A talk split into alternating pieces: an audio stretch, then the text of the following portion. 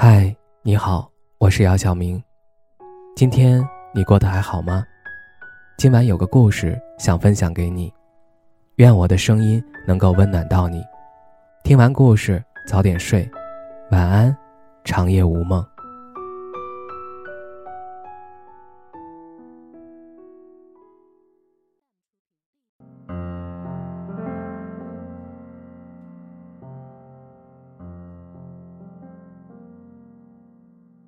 为什么你还单身？为什么你还不找对象？为什么你还不结婚？这是我这两年被问的最多的问题。现在身边很多同龄人都结婚了，而我自己好像并没有太焦虑。去年和朋友聊天，说到找对象的时候，他问我不急吗？我说急也没有用啊，而且。自己一个人挺自由的呀。在后面就是慢慢的能约出来的朋友越来越少。说好出来喝酒，变成了在家里带娃；说好去旅游，变成了要去丈母娘家；说好打游戏，变成了要和媳妇儿去看电影。几个月前去参加小白的婚礼。小白和他媳妇儿在台上交换戒指的时候，我没有和大家一样起哄，而是低头看了看自己的表，好像慢了几分钟。我想给他调准，但似乎秒针转动的速度会慢半拍。回过头后，身旁一个刚订婚的朋友问我在想什么呢？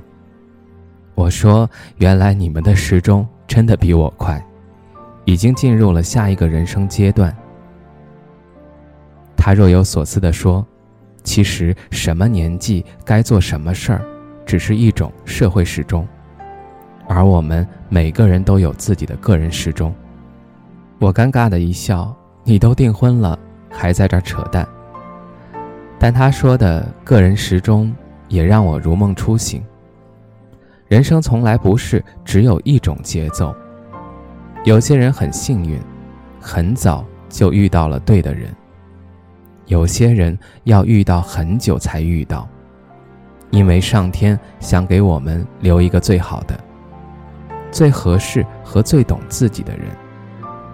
重要的不是发生的早晚，而是来的早，我们有没有勇气抓住；来的晚，我们有没有毅力和耐心等到。有的时候。和长辈聊天很有意思。前一秒钟还在和你笑嘻嘻，下一秒就告诉你人生的道理。比如有一天，奶奶和我说：“你读书的时候都会带女朋友回来吃饭，现在也不带一个回家。”为了模糊有没有对象这件事儿，我反口就说：“那我不是人都基本不在家了吗？”他嘿嘿一笑。你现在就是活得太明白了，所以什么都得不到。读书的时候稀里糊涂的，反倒是有的更多了。奶奶说完之后，我一惊，那么多盐，真不是白吃的。但她的那句话更让人醍醐灌顶。就比如说十年前，我觉得一个负责任的男生所得到的快乐。就是消息秒回，随叫随到，而现在所得的快乐一定是邂逅的。我身边除了那些个人时钟正常推进的，也有一些人间清醒，在自己事业上埋头努力的朋友。他们对于目前手里所掌握的财物拥有的绝对的支配权，可以说是独立且自由。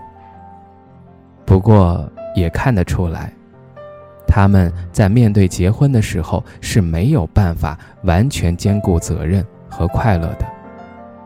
他们总是能在相处几天后就比较准确地预估出对方的生活消费水平和价值观，房、车、彩礼在他们内心中都有一个最基本的定价。超过内心的定价，就会不由自主的盘算这事儿到底值不值得。他们最不接受的就是用爱情反向绑架物质。我其实可以理解，毕竟现在所拥有的所有一切都是自己背井离乡、无依无靠博来的。在结婚这件事儿上慎重一点，其实也无可厚非。要问他们快乐吗？我觉得不快乐，可是负责。只不过他们是先对自己负责，然后对未来的家人负责。所以活得太明白好吗？对于现在来说，好也不好。好事无论我们做什么、选择什么，都由自己决定；不好是随之而来的催促、焦虑、不快乐。然后，对结婚这件神圣而又热烈的事情，开始标上了价码。但结婚这件事情。本就是不期而遇后的双向选择。遇到是感性的，是随机的；而选择是理性的，也是必然的。说了这么多，再看看开头的那三个为什么吧。除了活得太明白，可能就是还没有一场互相拯救。我坚定地认为，结婚本就是一场互相拯救。就像《春娇与志明》中，分手后的志明找了新女朋友，她漂亮，有女人味，会撒娇，也喜欢志明。但志明最后却对她说：“不是你不够好，而是我需要余春娇那种好。只有余春娇能懂他在马桶里玩干冰的幼稚，会骂完他乱花钱之后，又被他的冷笑话逗乐。”这种三观相处上的吸引胜于外在的东西，因为你找到了能救你的人。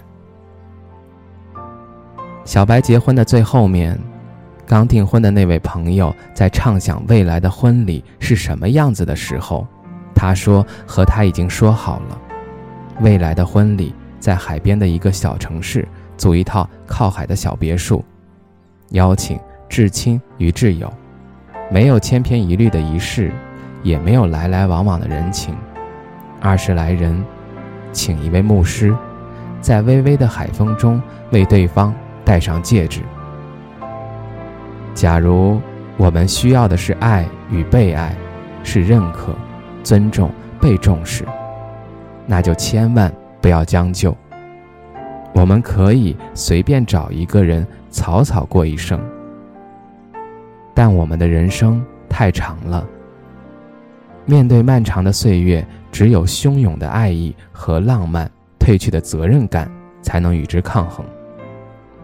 只靠一点点的喜欢，那是远远不够的。